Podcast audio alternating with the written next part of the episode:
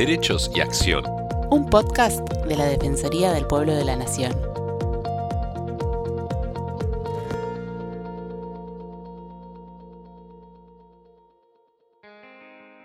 Bienvenidos a los podcasts de la Defensoría del Pueblo de la Nación. Soy Estefanía González Isola y estoy junto a Fernando Almirón para compartir diferentes temas del accionar de la institución.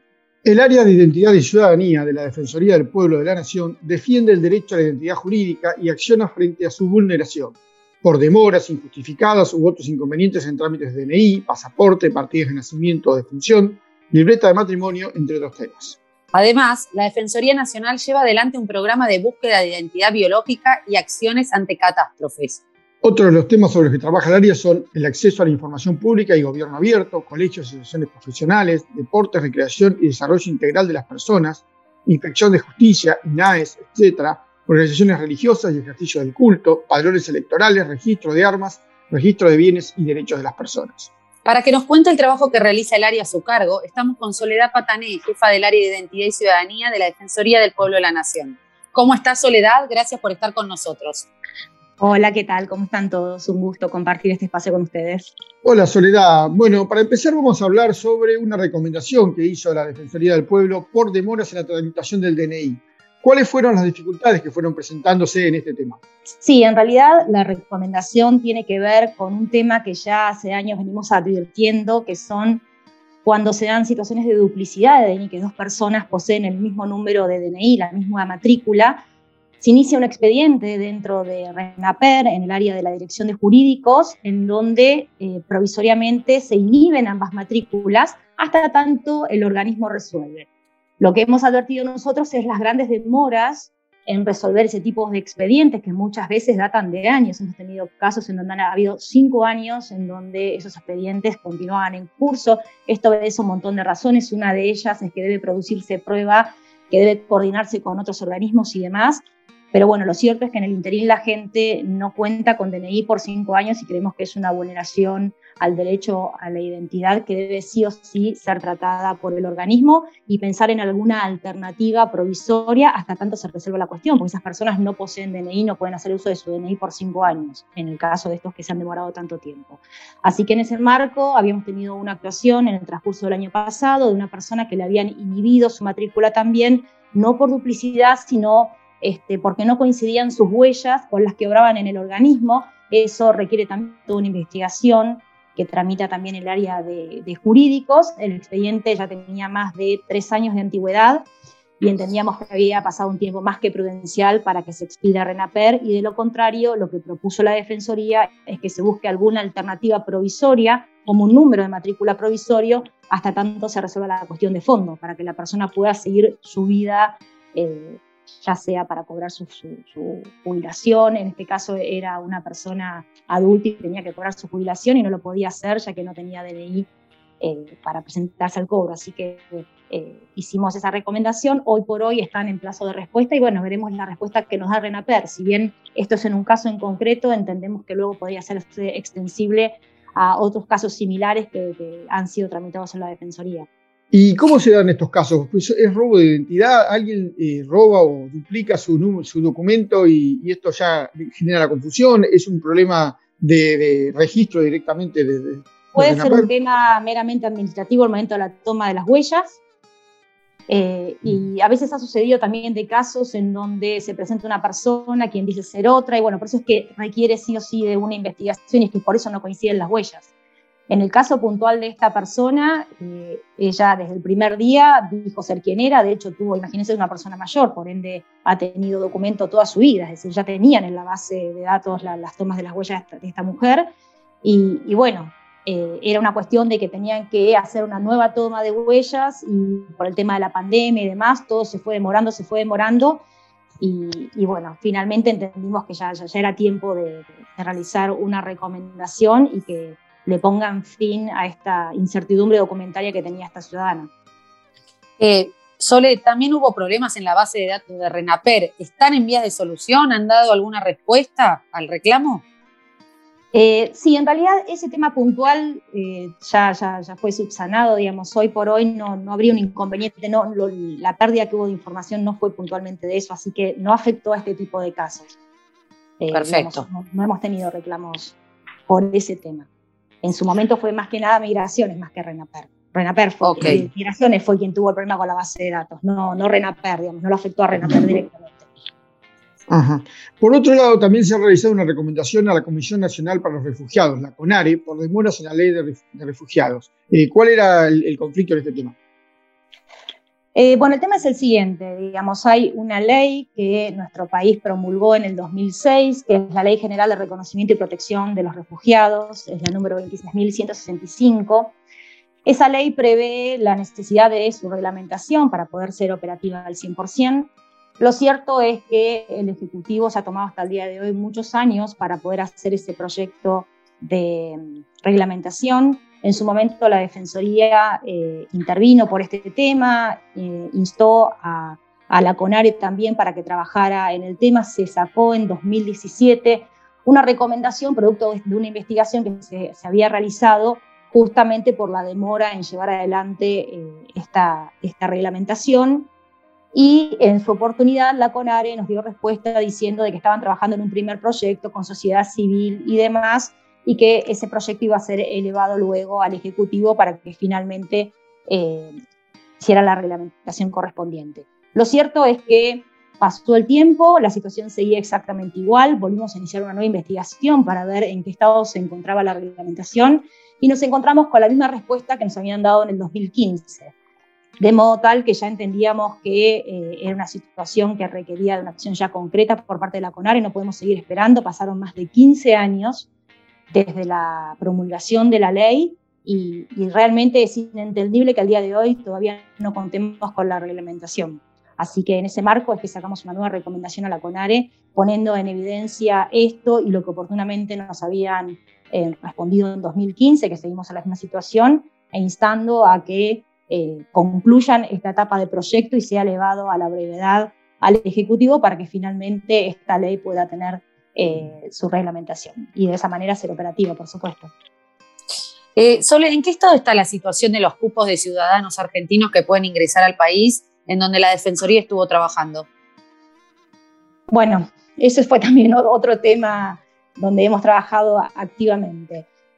Eh, el tema es el siguiente, bueno, como, fue de público conocimiento, cuando eh, estábamos con, la posibilidad del ingreso a la variable delta, el Estado eh, tomó una decisión que fue instrumentada a través de una decisión administrativa, que fue la 643 de 21, que es el cierre de fronteras, reduciendo de 2.000 casos, de 2.000 ingresos diarios a 600 ingresos, sí, de 2.000 ingresos diarios a 600 ingresos diarios.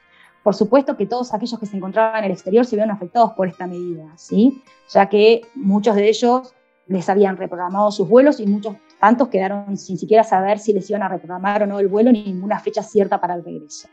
A partir de ahí comenzamos a tener la primera ola de reclamos, eh, en donde comenzamos a, a cursar notas a distintas eh, a distintos organismos que estaban involucrados en el tema, puntualmente a Aerolíneas Argentinas, a la ANAC en su momento, también al Ministerio de Transporte.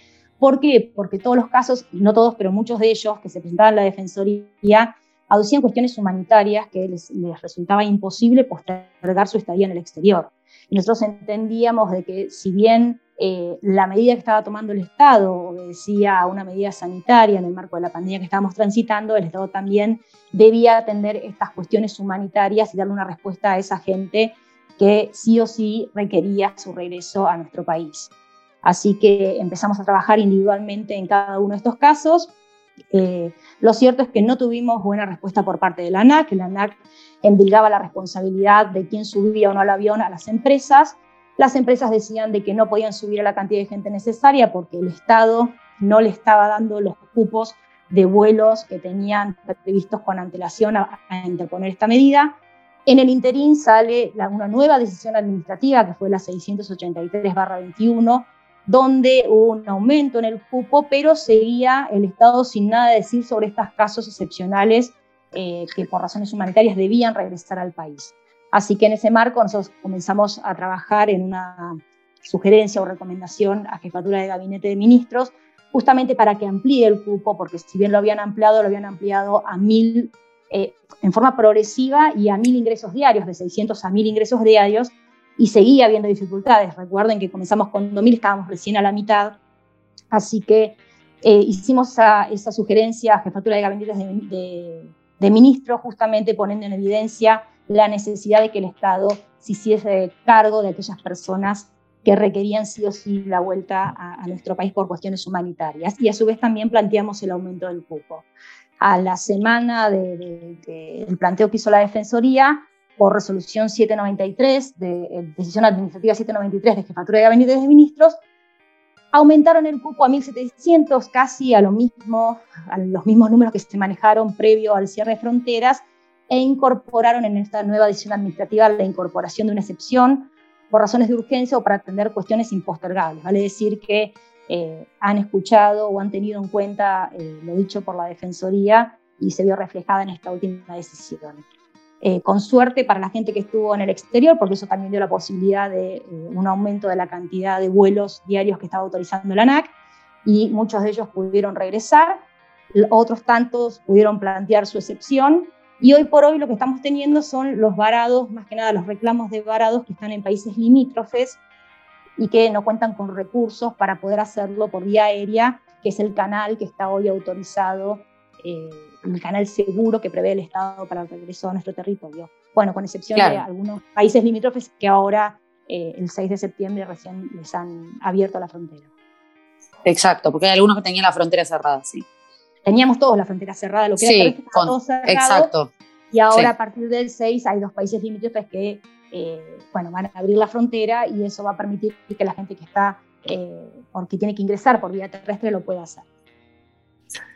Soledad, pasando a otro tema, según informado por el INDEC, el Censo de Población 2022 se realizará el miércoles 18 de mayo y por primera vez se podrá responder de forma online. Eh, ¿Cómo trabajó la Defensoría en este tema? Que sé que está trabajando en el tema de lo que es el Censo 2020 y cuáles son los lineamientos que se han planteado desde el área. Bueno, nosotros eh, cuando apenas comenzaron a trabajar en el, estoy hablando ya en 2000, 17, que es cuando se comenzó a trabajar en el formulario censal, que es el formulario que lleva la censista en mano para que luego nosotros contestemos, y se empezaron a, pensar cuáles iban a ser las preguntas, qué preguntas iban a mantener, cuáles iban a modificar. Entendíamos que era una oportunidad única, teniendo en cuenta muchísimos compromisos internacionales que tiene Argentina, entre ellos este, las recomendaciones del EPU, eh, los objetivos de desarrollo sostenible y demás, como para que este censo nos permita por primera vez poder tener números certeros sobre determinadas situaciones que lamentablemente Argentina no tiene datos concretos. Así que en ese marco comenzamos a hacer un sondeo de las preguntas que estaban haciendo, qué preguntas podían ser propuestas, y es así que nos acercamos al INDEC planteando nuestras inquietudes y la necesidad de incorporar algunas preguntas y o modificar otras que ya, ya, ya preveía el formulario censal y es así que nos invitaron a participar de las distintas mesas de trabajo interinstitucionales, donde justamente se estaba trabajando en la forma en que se iban a hacer las nuevas preguntas para este formulario. En ese marco, la Defensoría propuso una pregunta puntual vinculada con el tema de identidad, que lo hemos trabajado desde el área, porque lo cierto es que nosotros no tenemos hasta el día de hoy datos certeros de personas indocumentadas en Argentina. No sabemos cuántas personas hay indocumentadas en Argentina y creíamos que el censo era una oportunidad para poder cuantificar eso y a partir de saber con certeza cuántos, poder direccionar políticas públicas en forma certera. Así que trabajamos activamente en eso. Eh, a la solicitud concreta de incorporar, nosotros en su momento habíamos eh, propuesto incorporar si las personas se encontraban registrados sus nacimientos al nacer, sí o no, esa era la, la pregunta que proponía la Defensoría, y si la persona poseía documento de identidad, libreta verde celeste, digamos, todas las variables que existen, eh, para que contesten si sí o si no. Esa pregunta fue tomada, fue probada en, la primera prueba piloto que se realizó de este formulario censal, dio resultados positivos. Luego, a través de estas mesas y, de, donde se trabajan distintos eh, organismos, eh, se propuso la modificación para la segunda prueba piloto, en donde ya puntualmente se preguntaba sobre si poseía o no DNI y que dijesen el número de DNI. Y es así que se probó esa pregunta en la segunda prueba piloto, luego lamentablemente eh, vino la pandemia y se tuvo que postergar el censo, así que quedó pendiente la fecha para realizarse. Ahora recientemente han anunciado que lo van a hacer en el 2022, que va a ser en dos etapas. Una, lo que se llama e-censo, que es la oportunidad que vamos a tener todos nosotros de censarnos o autocensarnos a través de un formulario de una plataforma que va a crear el INDEC para ello, en donde vamos a tener que ingresar y responder las mismas preguntas que luego eh, que nos haría la censista si viniese a nuestras casas. ¿sí? Uno llena todo ese formulario, le va a producir un código y ese código, el día que venga la censista, que es la segunda etapa del censo, que es el día 18 de mayo, que ese día va a ser seguramente feriado para que este, todos podamos recibir a las censistas en nuestras casas, va a ser mucho más corta la estadía de, de la censista, ya que la información ya fue subida por esta vía electrónica y bueno, simplemente queda corroborar el código que le vamos a brindar a la censista y ahí terminaría la etapa del censo presencial y se reducirían notoriamente los tiempos de la censista en cada uno de nuestros hogares. Así que esa es la propuesta que tienen hoy por hoy para llevar adelante. Creemos que es fundamental que se realice el censo. Ya llevábamos dos años de demora, que obviamente obedecen a, la pandemia, pero, pero bueno, gracias a Dios lo se va a hacer efectivo seguramente en 2022. Para finalizar, queríamos, Sole, que nos cuentes en qué otros temas se encuentra trabajando el área y cuáles son las vías de comunicación en caso de que nuestros oyentes tengan alguna consulta o denuncia al respecto. Bueno, nosotros eh, estamos trabajando en, los distintos temas que aborda el área, como siempre les comentamos, trabajamos en, todo lo que tiene que ver con los, las leyes de políticas reparatorias, y eh, las dificultades que tienen las personas que son beneficiarias de estas leyes de poder acceder a este beneficio. También trabajamos en todo lo que tiene que ver con DNI, partidas de nacimiento eh, y cualquier inconveniente que uno tenga en materia documentaria, pasaporte, etc. Y tenemos además un programa que se llama sobre derecho a la identidad que está vinculado al derecho a la identidad biológica, en donde llevamos adelante investigaciones tendientes a reconstruir las historias biológicas de aquellas personas que dudan de su identidad. Eh, este programa eh, se ha activado nuevamente, como siempre trabajamos en, pandemia, la verdad como, como, en otra oportunidad lo hemos charlado, hemos tenido grandes dificultades porque nosotros dependemos muchísimo de la información que nos dan otros organismos. Y, y, bueno, en pandemia fue bastante difícil poder obtener respuesta por parte de muchos organismos, ya que estaban abocados a tareas o a, problemáticas que surgían en el marco de la pandemia. Por ejemplo, Renaper, eh, nosotros le, preguntábamos sobre tal o cual persona y lo cierto es que ellos estaban más preocupados por hacer DNI digital, que fue la herramienta que han tenido durante la pandemia para que la gente estuviese documentada. Entonces, eso hizo que, que durante la pandemia fuera más difícil llevar adelante estas actuaciones, pero bueno, gracias a Dios los organismos se fueron acomodando, todos nos hemos acomodado a estas nuevas modalidades de trabajo remota y, bueno, hoy por hoy el programa está funcionando activamente como, lo he hecho siempre. Así que todas aquellas personas que, tengan alguna dificultad vinculada a, temas de identidad o a leyes de políticas reparatorias, también recibimos reclamos por temas de, veteranos de Malvinas, también tenemos reclamos que están vinculados por, por, acceso a la información pública y demás. Pueden hacerlo a través de la página del defensor www .dpn.gov.ar y ahí entrando al área de identidad y ciudadanía tienen las dos posibilidades, o comunicarse vía WhatsApp o hacer directamente la denuncia. Muy bien. Perfecto, Sole, muchas gracias por estar con nosotros hoy. No, por favor, un gusto.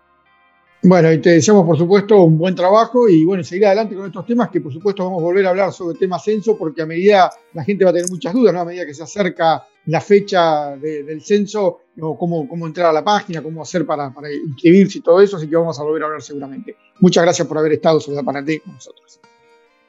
No, por favor, a ustedes, muchas gracias. Muchas gracias a todos nuestros oyentes y los esperamos la próxima semana en una nueva emisión de Derechos y Acción. Derechos y Acción es un podcast original de la Defensoría del Pueblo de la Nación. La producción de este episodio estuvo a cargo de Bianca de Gaetano Nelly Durán Cianotti, Martín Genero y Georgina Sturla. Podés encontrarnos en redes. Por WhatsApp, escribirnos al 113-762-4966. En Twitter e Instagram, buscanos como arroba DPN y en Facebook como arroba dpn.argentina.